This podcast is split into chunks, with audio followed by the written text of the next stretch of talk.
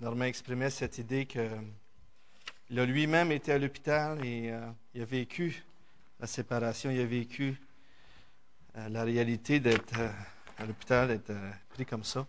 Et je veux juste vous informer que Linda, cette vidéo-là, je voulais le passer à l'Action de grâce. C'était la fois que j'avais été avec M. Renzina.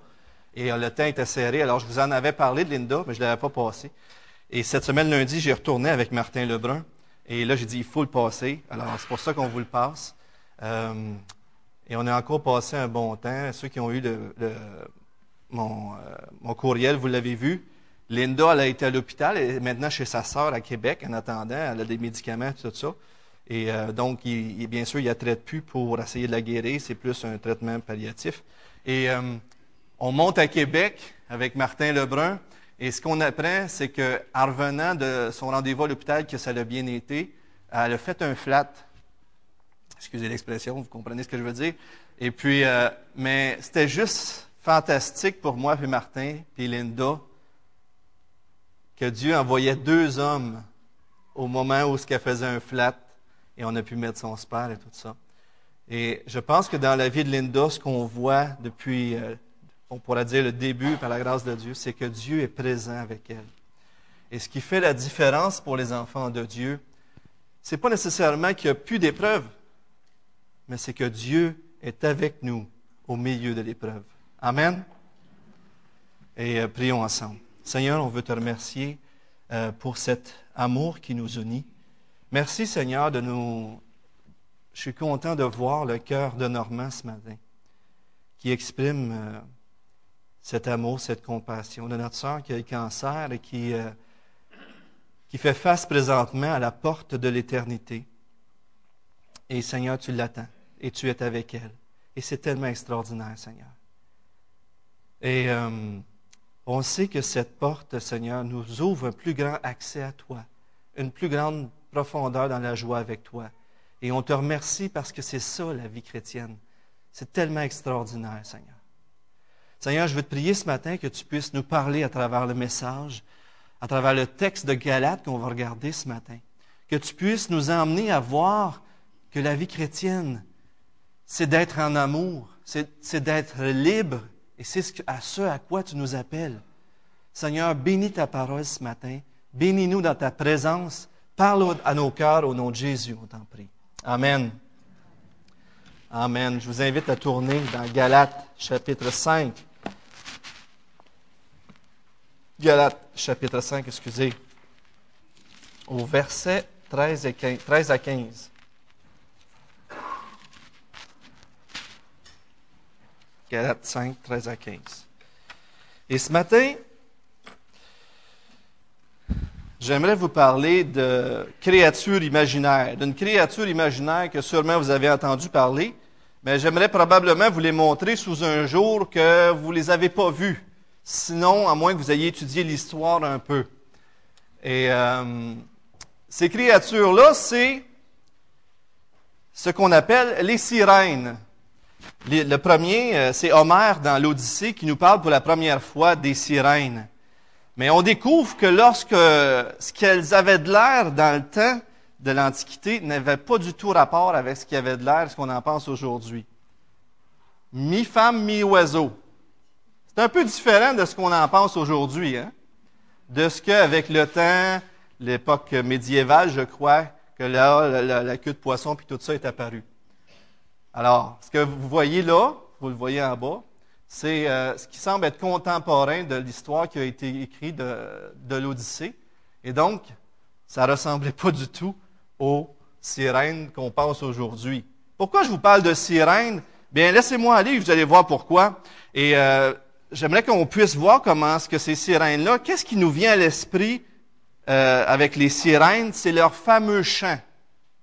Le chant qui, euh, qui faisait faire en sorte que ceux qui, qui allaient en navire à côté de cette île aux sirènes-là, ils entendaient le chant et à un moment donné, merci Sylvain, ah, et, et faisait en sorte que ces marins-là, le capitaine de tous ceux, ils faisaient naufrage et s'écrasaient sur les rochers. Donc, ce, chant des sirènes qui les conduisait à leur perte. Et euh, c'est euh, l'histoire d'Ulysse, un, des héros les plus célèbres dans la mythologie grecque, qui était roi d'Ithaque et connu pour son intelligence et sa ruse, et connu aussi parce qu'il a fait la guerre à, la, ville de Troie, qui avait entrepris un voyage en bateau et euh, qui a fait face à ces sirènes-là. Et donc, il avait entendu parler que c'était dangereux par un certain Circé qui avait dit qu'il y avait des dangers. Mais Ulysse était curieux. Et ça, c'est intéressant. Ulysse était curieux. Il savait qu'il y avait des dangers qui pourraient faire naufrage. Mais ce qu'il a fait a été est un peu surprenant aujourd'hui, qu'on pourrait penser.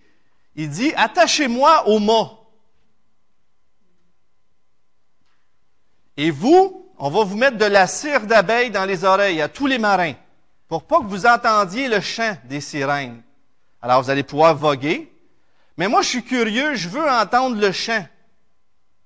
Alors attachez-moi au mât, et peu importe ce que je vous demande, puis que je, crie, ne me détachez pas. Alors, c'est un gars qui savait les dangers du chant, mais qui en même temps est curieux, il voulait, il voulait le connaître. Alors, c'est ce qu'ils ont fait. Ils l'ont attaché au mât dans cette fameuse histoire imaginaire inventée, et ils ont passé, ils ont réussi à passer au travers, mais euh, Ulysse a pu entendre les chants attachés un mot. Pourquoi je vous raconte toute cette histoire-là? Eh bien, j'aimerais vous demander aujourd'hui, quelles sont les sirènes de votre vie? Aujourd'hui, certains gens du monde qui entendent parler du christianisme pourraient dire que le christianisme, c'est comme une camisole de force. C'est comme attacher quelqu'un qui l'empêche de vivre. On lui met toutes sortes de restrictions et c'est dur pour lui. Et c'est un peu à la manière de Ulysse, qu'est-ce qu'il a vécu? J'aimerais vous demander ce matin, est-ce que votre christianisme, vous le vivez comme Ulysse? Est-ce que vous êtes attaché à un mot devant tous les désirs que le monde vous offre et que vous êtes tourmenté? Ou est-ce que vous vivez votre christianisme comme les marins? Vous vous mettez de la cire dans les oreilles et vous vous arrangez pour être sûr de ne pas entendre personne. Est-ce que c'est ça le vrai christianisme? C'est ça ma question ce matin. Est-ce que c'est comme ça que Christ veut qu'on vive la vie chrétienne? Et j'aimerais vous dire que non. C'est ni un ni l'autre. C'est beaucoup plus grandiose que tout ça. Mais en même temps, c'est une belle image. On peut montrer la seconde image euh, qui nous montre encore une fois cette idée de Ulysse attaché et cet oiseau, femme là, qui est là, euh, qui est attaché, qui veut entendre le chant. Le christianisme, c'est pas une camisole de force.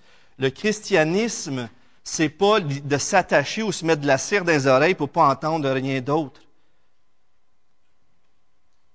Mais en même temps, j'aimerais vous demander ce matin, est-ce qu'il y a des sirènes dans vos vies qui vous font faire naufrage par rapport au christianisme? Est-ce que des fois, il y a des choses qui vous, amènent à pécher, à désobéir à Dieu d'une façon régulière? qui sont là dans votre vie? C'est pourquoi je voulais vous emmener cette illustration-là, parce qu'il me semble qu'elle est tellement visuelle, tellement forte pour nous faire saisir qu'il y a une réalité dans le monde qu'on vit, où il y a plein de tentations qui sont là. Et si ce matin vous arrivez ici puis vous dites, il faut se mettre de la cire dans les oreilles ou il faut que quelqu'un m'attache, attachez-moi quelqu'un, comme on en a qui disent, et j'espère qu'en sortant d'ici ce matin, vous allez entendre une autre histoire. Vous allez voir le christianisme d'une autre façon.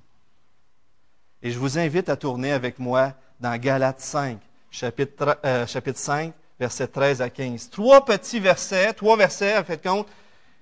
Et euh, très, c'est pas long aujourd'hui notre texte, mais encore une fois, la richesse des Écritures. Pas vrai? Frères, vous avez été appelés à la liberté. Seulement ne faites pas de cette liberté un prétexte pour vivre selon la chair, mais par amour, soyez serviteurs les uns les autres. Car toute la loi est accomplie dans une seule parole, celle-ci. Tu aimeras ton prochain comme toi-même. Mais si vous vous mordez et vous, et vous dévorez les uns les autres, prenez garde de ne pas être détruits les uns par les autres. D'abord, mettons-nous encore dans le contexte, remettons-nous dans le contexte Paul, ici encore, comme à son habitude, comme dans Romains 12, 1, ce qu'il fait, Éphésiens 4.1, Philippiens 4.1, passe, il commence par donner la vision de l'évangile du salut par la grâce en Jésus-Christ, ce que nous avons. Il commence par nous donner les convictions qui devraient être les nôtres en tant que chrétiens, pour ensuite nous donner ce qui en découle, notre comportement. Il établit notre comportement sur les vérités de l'Évangile. L'Évangile devrait changer nos vies de sorte que nos vies devraient agir d'une façon différente. Et ça, c'est très important ici. C'est une grande vérité. En d'autres mots, on pourrait dire que notre comportement exprime ce que l'on croit. Quand vous agissez d'une telle façon, vous êtes en train d'exprimer ce que vous croyez. Quelles sont vos convictions? De sorte que si moi je dis que je crois qu'il faut que j'aime ma femme, mais que je reviens chez nous, puis que je la maltraite, puis je ne parle pas comme il faut, etc., c'est pas une croyance salutaire que j'ai, c'est pas une croyance, c'est juste un concept intellectuel qui est, que je trouve beau. Mais la vraie croyance transforme notre comportement.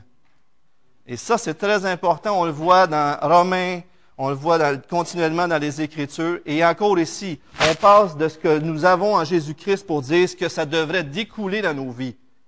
Et c'est juste ça déjà, c'est déjà une perle de voir comment est-ce qu'on se comporte dans notre vie, euh, de dire qu'est-ce que je crois, qu'est-ce que, qu'est-ce que je suis en train d'exprimer que je crois à travers mon comportement? Je m'excuse, j'enlève ça, fait chaud.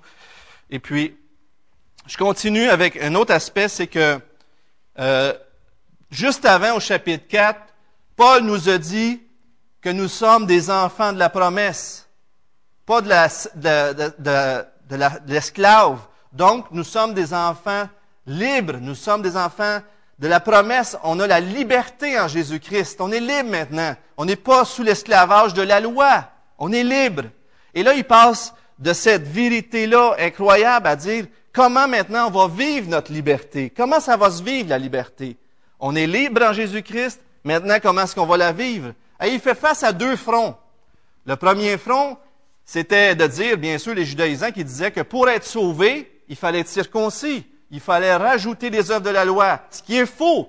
Paul, il dit, c'est pas comme ça qu'on est sauvé. C'est pas comme ça qu'on se rend agréable à Dieu. La seule façon d'être agréable à Dieu, c'est que de croire qu'on est complètement impuissant et que lui a tout accompli en Jésus-Christ. Amen?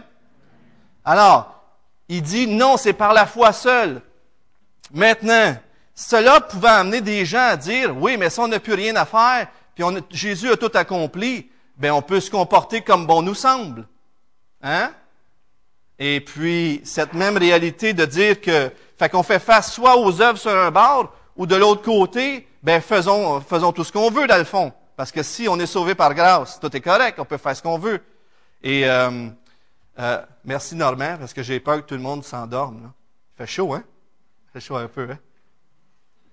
Parce que euh, avec la chaleur, des fois, là, hmm, ça nous engourdit un peu. Et puis, euh, juste pour dire donc que Paul fait face à cette réalité que c'est pas parce qu'on croit que le salut a été fait par grâce que ça nous donne l'occasion de pécher, de faire ce qu'on veut. C'est totalement faux. La question que Paul répond, c'est quel modèle de comportement manifeste la véritable liberté par rapport au pouvoir du péché? En fin de compte, si je suis sauvé par grâce, comment va se manifester ma liberté dans la vie et euh, dans ma vie chrétienne? Et là, on arrive au verset 13. Alors, je vous invite à regarder avec moi le verset 13. Et on va regarder chaque verset un à la fois. Et par la grâce de Dieu, euh, on va découvrir les magnifiques perles qui sont à l'intérieur de, tout cela. Ici, on voit au verset 13, frères, vous avez été appelés à la liberté. Seulement ne faites pas de cette liberté un prétexte pour vivre selon la chair, mais rendez-vous, par charité, serviteurs les uns des autres. Très intéressant. Dans le même verset, Paul dit, vous avez été appelés à la liberté, et un peu plus loin, il dit, rendez-vous serviteurs. Dans le même verset. Alors, on peut penser à cette réalité de, on est libéré, mais on veut être serviteur. comment est-ce qu'on vit ça, là? Mais revenons avec l'idée euh, de cette pensée que les gens pourraient dire, vous voyez où ce que cette liberté nous mène? On peut pécher comme qu'on veut. Non, non, non. Il dit, faites pas de cette liberté un prétexte de vivre selon la chair. Le mot chair ici, sarx, se réfère à la vie avant la venue de Christ, en dehors de la foi en lui, avant la crucifixion de Christ, euh, qui a mis fin à cette vie dans la chair. Donc, en d'autres mots, certains pourraient penser que cette idée de chair euh, parle ici de combat intérieur, mais Paul est plus en train de parler d'époque. Il y a eu une époque où on vivait selon la chair, par nos propres capacités, avec la faiblesse qui vient avec la chair. Euh, mais non, ici, on, a, laissé ce monde-là par nos propres forces, et maintenant, on vit par l'esprit, pneuma, et ça représente une vie de liberté. On vit plus avec nos capacités, on vit sous la puissance de Dieu. Et euh, il dit, on vit plus selon la chair. Et M. Walter Beau Russell, 3, dit, euh, Paul n'utilise pas ce terme pour décrire une dualité interne, mais plutôt pour représenter deux ères historiques successives ou deux modes d'existence séparés par la mort, l'ensevelissement et la résurrection de Christ. La chair, c'est le corps purement humain, fragile, transitoire. Le chrétien entre dans un nouveau mode d'existence en Christ, dans l'esprit. Et donc, plutôt d'être livré à nous-mêmes, d'avoir, d'être sans force dans notre chair, lorsqu'on croit en Jésus-Christ, on est, on rentre dans une nouvelle ère où que l'Esprit nous habite et on peut vivre la liberté, vivre dans la victoire. Alors, l'esclavage, euh, de quelle liberté nous parle ce texte-là? Vous avez été appelé à la liberté. Si on veut savoir un peu plus qu'est-ce que veut dire ce mot liberté-là, il ne s'agit pas d'une liberté de toute restriction, comme on le voit très bien dans les Écritures, que Dieu a des standards puis tout ça, mais c'est une liberté de l'esclavage terrible, de vouloir mériter la faveur de Dieu. On veut toujours mériter la faveur de Dieu, on veut trouver notre valeur, on veut toujours mériter pour être sûr qu'on est à la bonne place. Mais lorsqu'on croit en Jésus-Christ, on est dans la faveur de Dieu. Et c'est de cette liberté-là qu'on vit. Mais cette liberté-là, ça ne veut pas dire non plus se livrer au péché. C'est pas se livrer au péché en fin de compte, c'est pas d'être libre non plus. Et euh, mais c'est plutôt un asservissement à nos désirs de notre nature. C'est pour ça que je vous parle des sirènes aussi aujourd'hui, parce que si on est libre, c'est pas pour se livrer au péché. Aussi Jésus déclare quiconque se livre au péché est esclave du péché.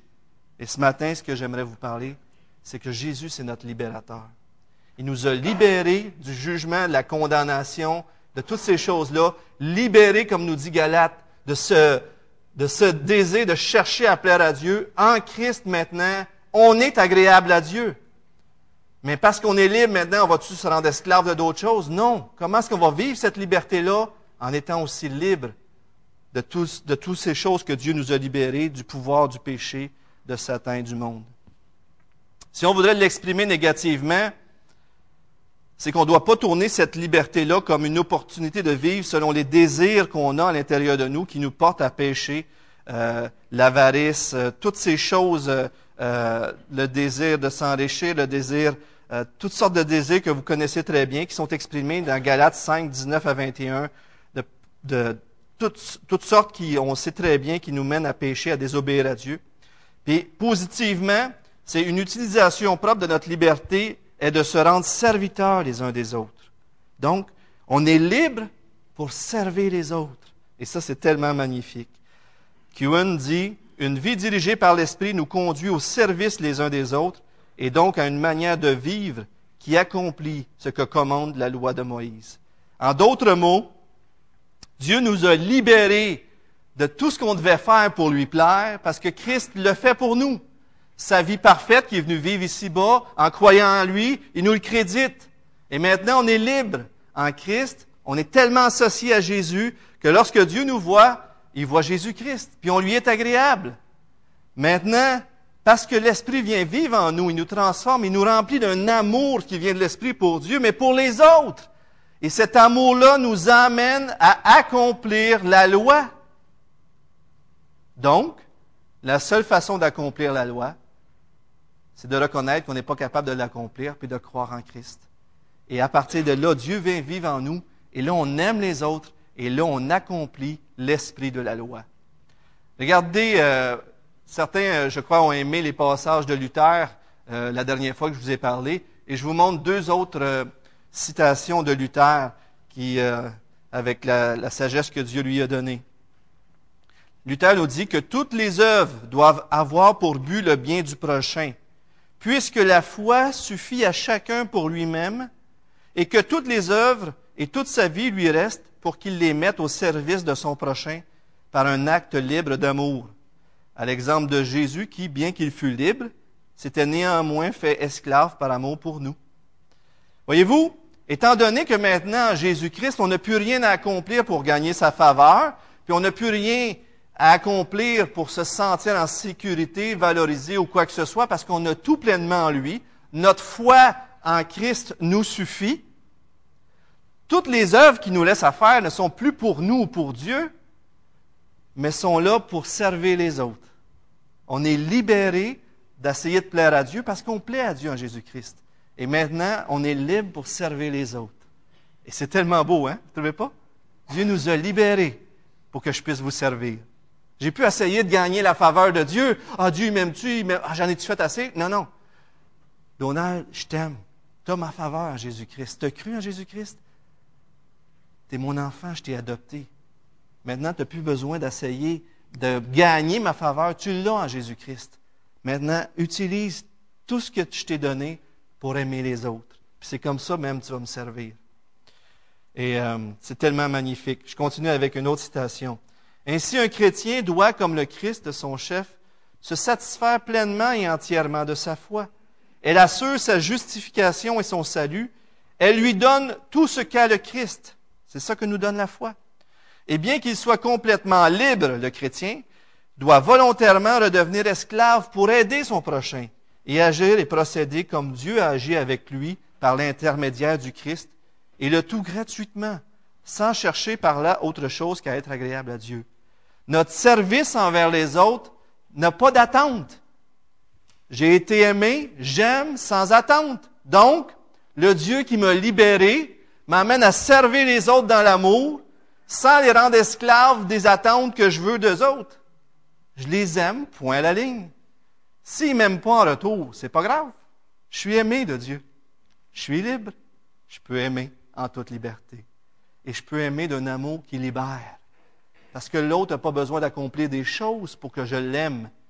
Je l'aime parce que j'ai été aimé. Voyez-vous comment c'est magnifique? C'est superbe. C'est superbe. Ce matin, j'aimerais vous demander déjà, frères et sœurs, est-ce que vous goûtez à cette liberté en Christ? Est-ce que pour vous, le christianisme, des fois, vous semble un peu comme une camisole de force? Ou est-ce que votre liberté, vous avez compris que vous êtes libre, mais que vous utilisez cette liberté-là pour, vous avez laissé entraîner, vous avez fait naufrage, et vous utilisez cette liberté-là pour pécher. Est-ce que ça peut arriver, ça? Oui, hein? Est-ce que la liberté que Christ vous a donnée vous a conduit au péché à faire naufrage? Est-ce que est-ce qu'il y a des sirènes qui vous ont charmé dans votre vie? Est-ce qu'il y a des, des choses alentour de vous qui vous font croire de fausses promesses? Des mensonges qui vous éloignent, des séducteurs qui, vous éloignent de Dieu. Et j'aimerais vous montrer une, petite grille ici pour vous faire réfléchir avec moi ce matin. Et euh, si tu veux, euh, Guillaume, mettre la prochaine euh, grille, s'il te plaît. Je viens de le lire. Alors, peut-être l'autre suivante. Comment s'exprime cette séduction? Comment s'exprime tomber dans le péché? Souvent, c'est par des excès. On va trop loin. Vous m'avez entendu la dernière fois, je demandais trop souvent pardon. Il y avait quelque chose de déséquilibré. Et puis là, j'ai découvert qu'à un moment donné, c'était pas tout, pur, tout ça. Mais des fois, dans des excès, on voit qu'il y a quelque chose qui contrôle notre vie, puis c'est pas Dieu. Comme par exemple, je travaille excessivement je fais 60 heures, 70 heures par semaine, et puis, euh, dans le fond, je n'en ai peut-être pas besoin, mais pourquoi je travaille tant que ça? Mais j'ai pas le choix. Et, mais qu'est-ce que je cherche? Alors, je vous invite à vous poser des questions ce matin pour essayer de découvrir quelles sont les sirènes de votre vie. Qu'est-ce qui vous amène à faire naufrage face au, au christianisme? Et vous avez une série de questions là, là. Regardez donc, pourquoi je travaille d'une façon excessive? Ou pourquoi je me mets en colère? Des fois, on se met en colère, on pêche contre Dieu, mais qu'est-ce qui nous fait mettre en colère? Ou qu'est-ce, qu'est-ce qui me fait vivre tant de stress dans ma vie?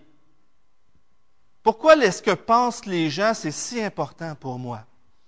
Et on ne réalise pas comment ça prend la place de Dieu tant qu'on ne creuse pas un peu plus ces problèmes-là dans nos vies. Et si on creuse avec des questions comme celle-ci, qu'est-ce que je désire dans ce travail-là?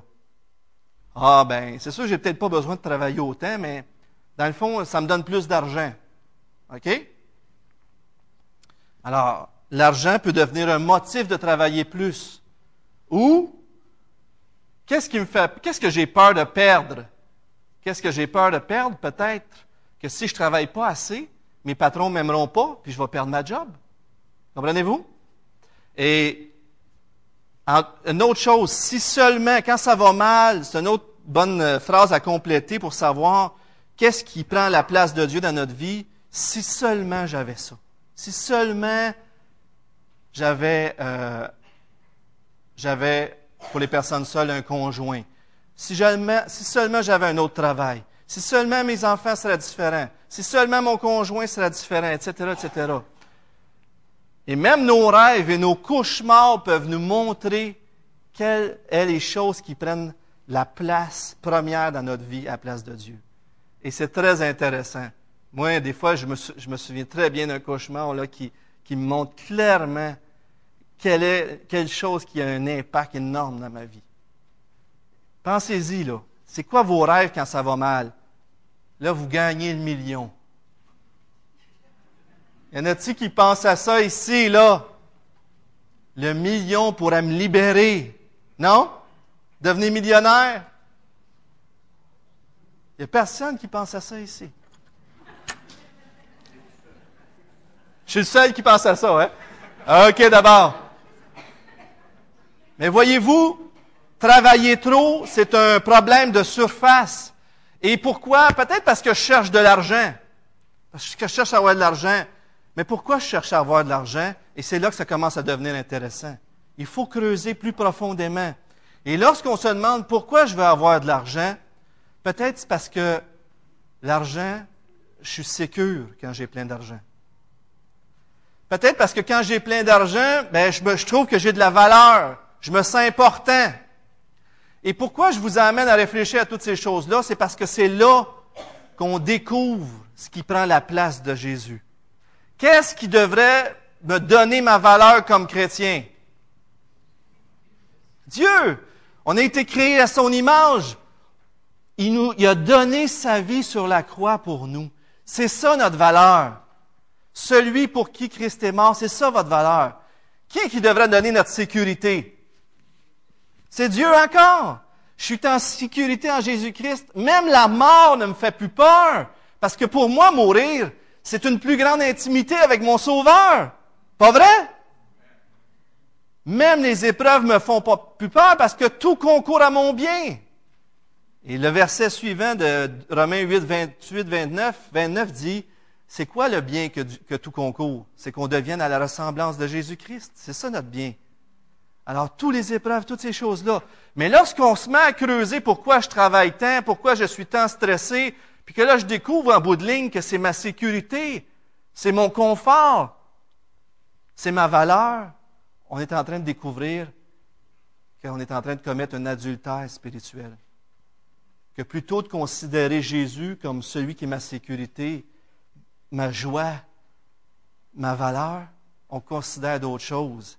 Et pour bien l'exprimer, pour bien le vivre, c'est important de, le dire à haute voix. Seigneur Jésus, pour moi, c'est plus important d'avoir beaucoup d'argent que de mettre ma confiance en toi. Dis de même, c'est pas beau, hein? Mais, mais c'est ça qu'on fait. Mais on le dit pas. C'est pour ça que des fois, il faut le dire à haute voix, puis il faut se le dire les uns aux autres. Mes frères, mes sœurs, moi j'ai un problème avec tel péché, je crains les hommes. Mes frères, mes sœurs, j'ai un problème avec ça. L'argent, c'est ma sécurité. Puis quand je vais le dire, je vais avoir honte. Oui, je vais avoir honte, je vais avoir mal, ça va me faire quelque chose. Parce que là, le péché va apparaître en plein jour. Et puis là, cette laideur-là, on ne doit pas s'arrêter, mais se tourner vers Jésus-Christ, que sur la croix, il a porté ma honte.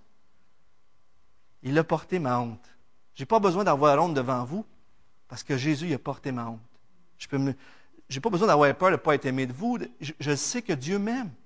Et moi, je peux vous aimer en toute liberté, mais je sais que vous allez m'aimer pareil, pas vrai? Non? Ah, il y a quelqu'un qui a fait signe non. Avez-vous remarqué? J'ai remarqué la personne qui a dit non, puis les autres ont dit oui. Exact.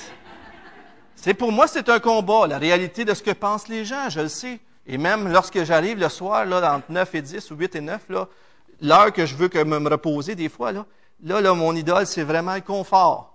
Si tu rentres dans ma vie là, là, wouhou!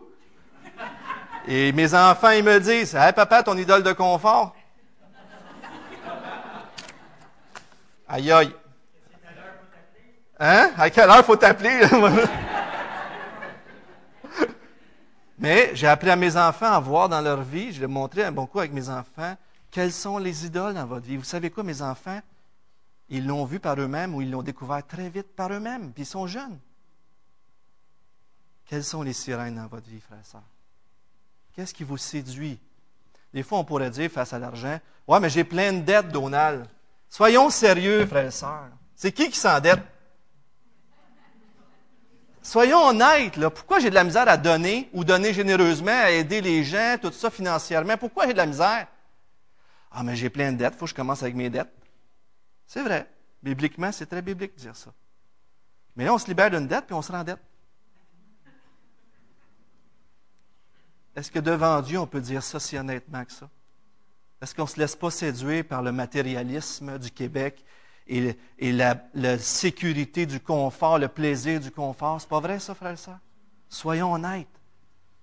On est en train de dire à Jésus que l'argent m'apporte plus de plaisir que toi. On est en train de dire à Jésus que l'argent m'apporte plus de sécurité, de confort que toi. Que l'argent m'apporte plus de valeur que toi. Ça fait mal de dire ça, mais ça, c'est la vérité qu'il faut se dire en pleine face. Il faut se dire nous-mêmes. Il y a des sirènes dans notre vie, puis l'Église ne vivra pas la liberté, et vous ne vivrez pas la liberté tant que vous verrez... Mon ami. tant que vous ne verrez pas la laideur de votre péché. Et c'est lorsque vous allez voir la laideur de votre péché que vous allez voir la beauté de Christ et que Jésus va devenir précieux pour vous.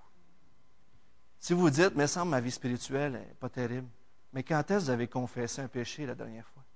Quand est-ce que vous, avez, vous vous êtes dévoilé devant un frère, une sœur? Verset 14. Car toute la loi est accomplie à une seule parole. Dans celle-ci, tu aimeras ton prochain comme toi-même.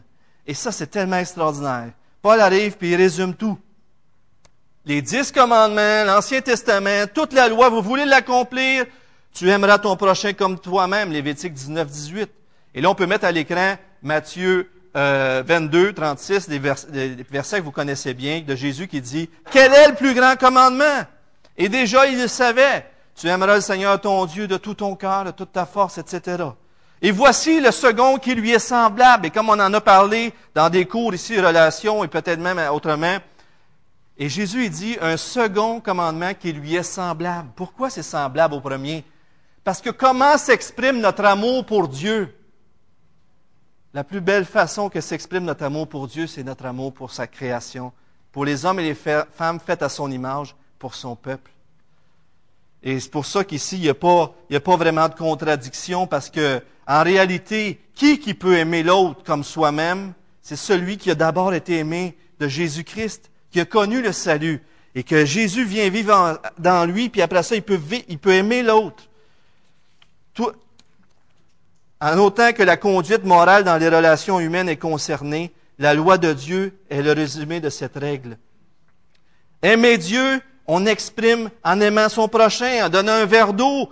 Paul qui persécute l'Église, Jésus, il dit, pourquoi tu me persécutes? Dans Hébreu, il dit, Dieu n'oubliera pas la fidélité euh, va être fidèle pour pas oublier ce que vous avez fait envers son nom dans l'amour que vous avez montré pour les saints. L'amour que vous avez montré pour son nom en aimant les saints.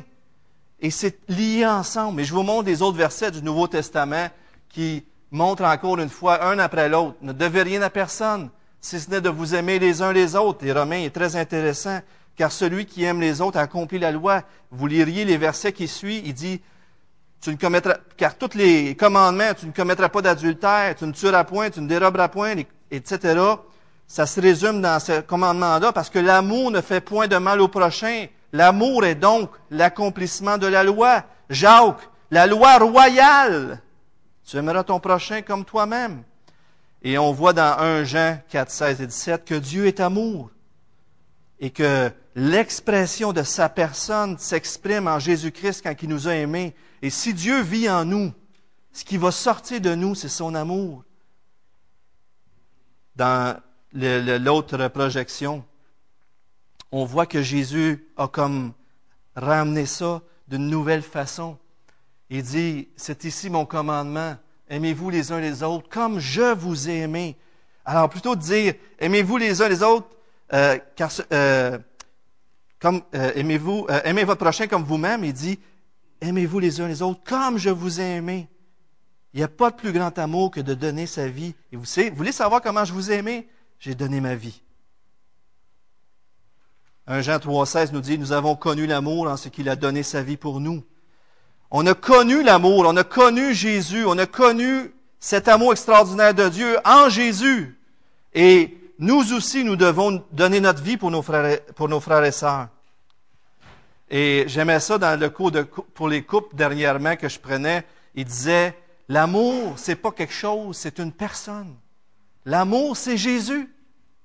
Dieu nous a aimés. Il nous a donné son Fils. Et si vous voulez savoir comment aimer, regardez à Jésus. Et ce qui est surprenant, c'est que nous autres, aimer, on met toutes sortes de choses là-dedans. Mais en fin de compte, lorsqu'on regarde Jésus dans tout le Nouveau Testament, dans tous les évangiles, qu'est-ce qu'on voit? Jésus a aussi confronté. Jésus a écouté, il a pris soin. Mais c'est tout ça l'amour. On doit redécouvrir l'amour en regardant la personne de Jésus. Parce que Jésus, aimer, c'est pas juste dire, ah, t'es cute, t'es beau, t'es gentil, puis tout ça. Aimer, c'est plus que ça. Aimer, c'est Jésus. Vous voulez savoir comment aimer? Étudiez la vie de Jésus. Oui, il a repris. Oui, il a confronté. Oui, c'est arrivé. Est-ce qu'il aimait? Oui, c'était l'expression de Jésus. Jésus est amour. On doit redécouvrir l'amour en redécouvrant l'amour de Dieu pour nous.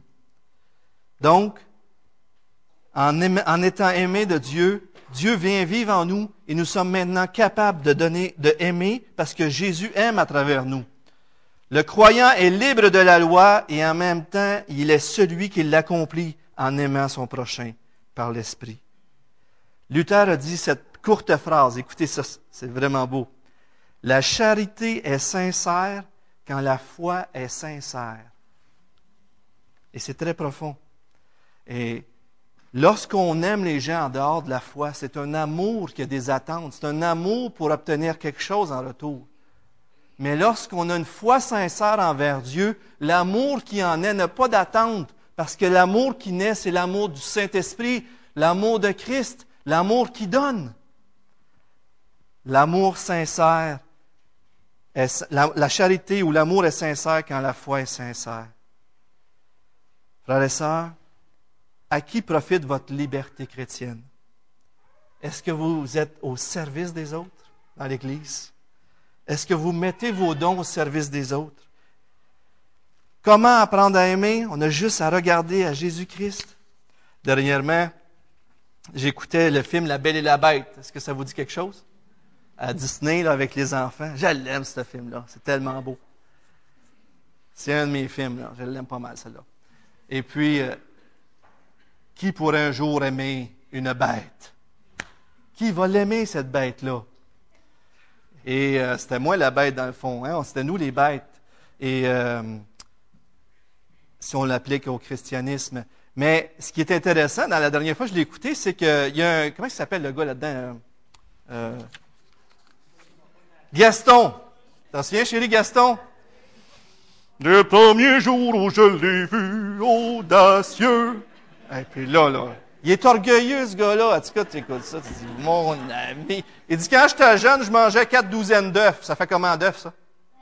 48. Mais il dit, maintenant, j'en mange 49. En tout cas, puis il est toujours en train de se vanter. Puis là, il va faire la faveur de, de marier la belle. Je vais faire la faveur. Mais dans tout ça, je réalise que les deux, au début, veulent forcer la belle à l'épouser, à l'aimer.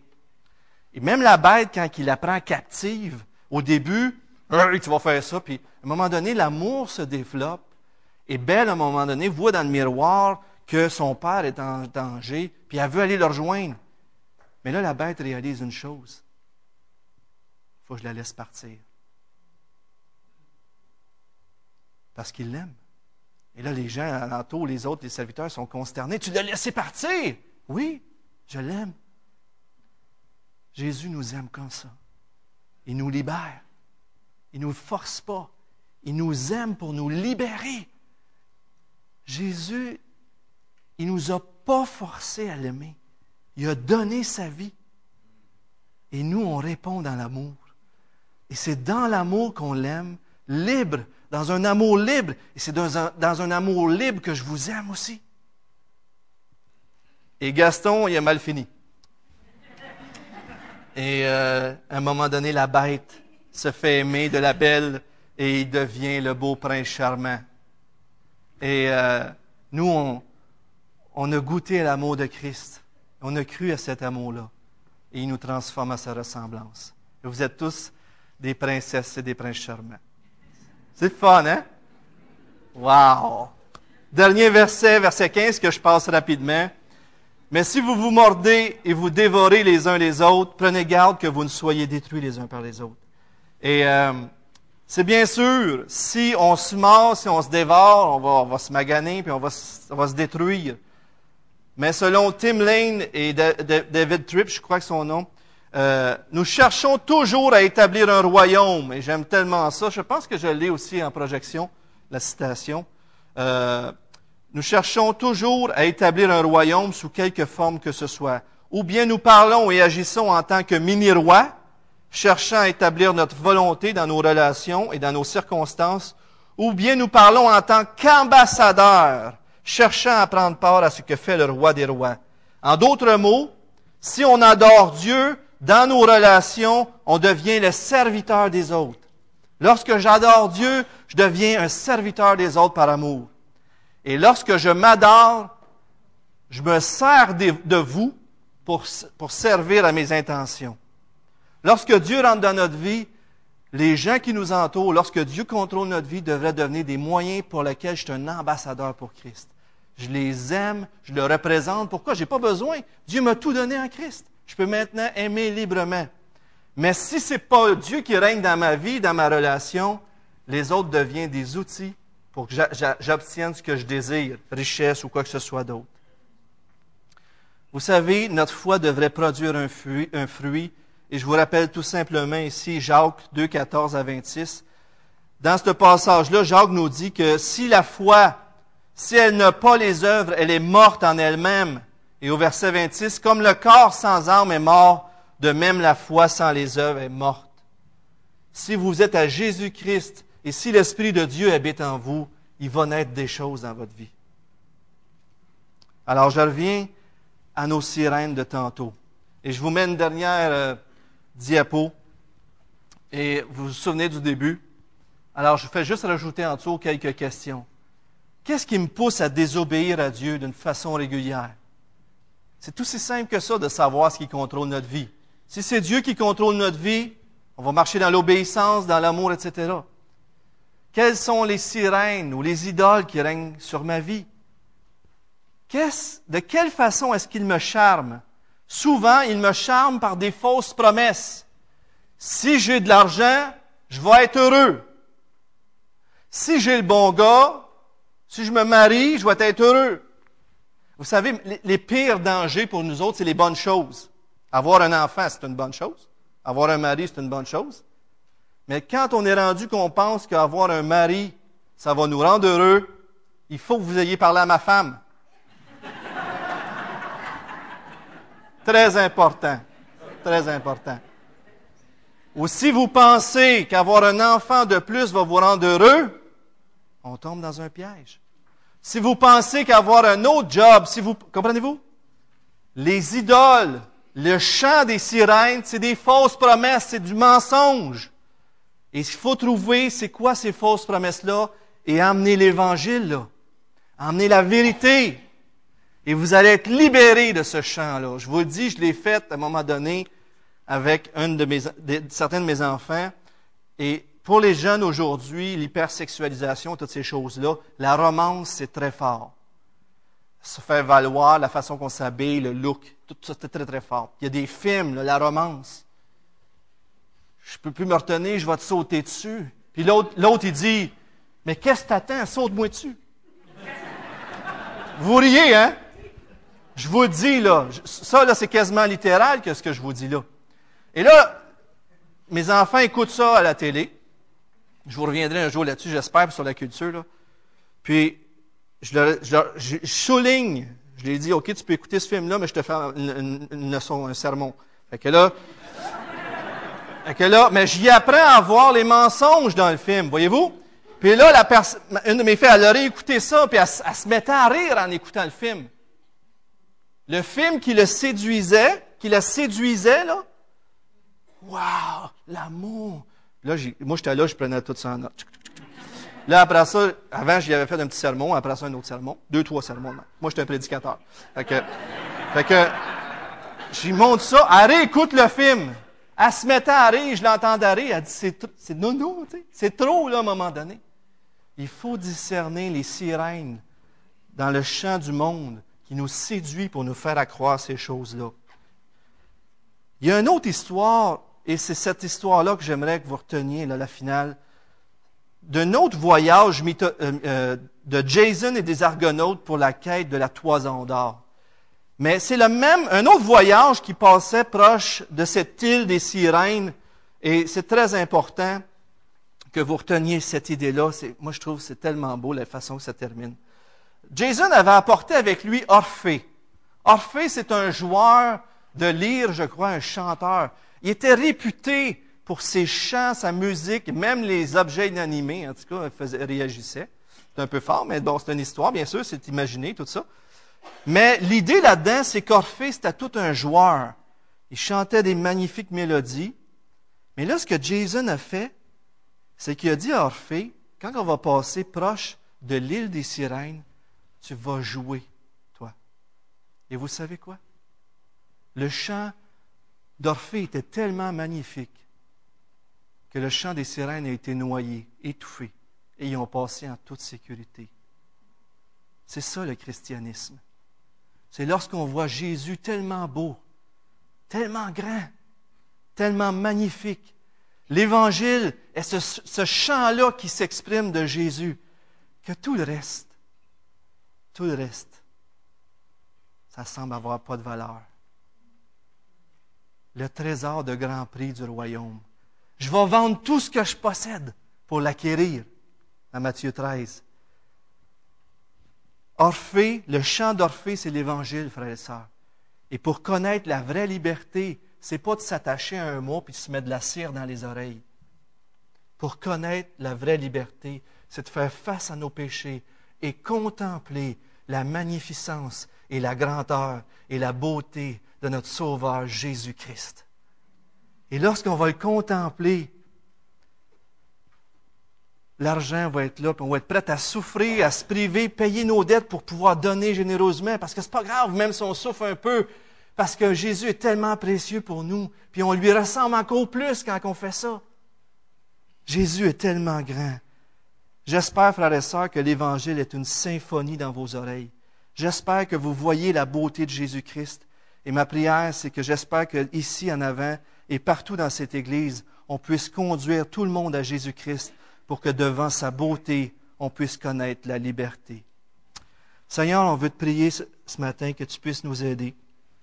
Parce qu'on a beau donner, Seigneur, plein de techniques, de mécanismes pour trouver la liberté, la réalité, c'est qu'on ne pourra pas la connaître à moins que toi, tu n'interviennes dans notre vie. Il faut être complètement dépendant de toi, Seigneur. Il faut que ce soit toi qui agisses dans notre vie. Il faut que ton esprit nous convainque de péché, qu'on voit la laideur de ce qu'on est en train de faire et qu'on soit magnifié par la beauté de ta personne, par la grandeur de ton œuvre de salut dans la croix. Seigneur, on a besoin de toi. On veut reconnaître ce matin que si tu nous laisses à nous-mêmes, toutes ces sirènes vont nous séduire. Mais dans ta grâce, tu nous as sauvés. Et c'est la première étape. S'il y a des gens ici ce matin, Seigneur, qui ne te connaissent pas, ils ont besoin premièrement que le libérateur entre dans leur vie. Seigneur, fais en sorte qu'ils se tournent vers toi et qu'ils t'invitent à entrer dans leur vie. Et si les chrétiens ici, Seigneur, ont vu, il y a des sirènes, je t'en supplie, Seigneur, libère-nous par ton chant de l'Évangile qui nous montre la beauté et la gloire de Dieu en Jésus-Christ. On t'en supplie, Seigneur, au nom de Jésus. Amen.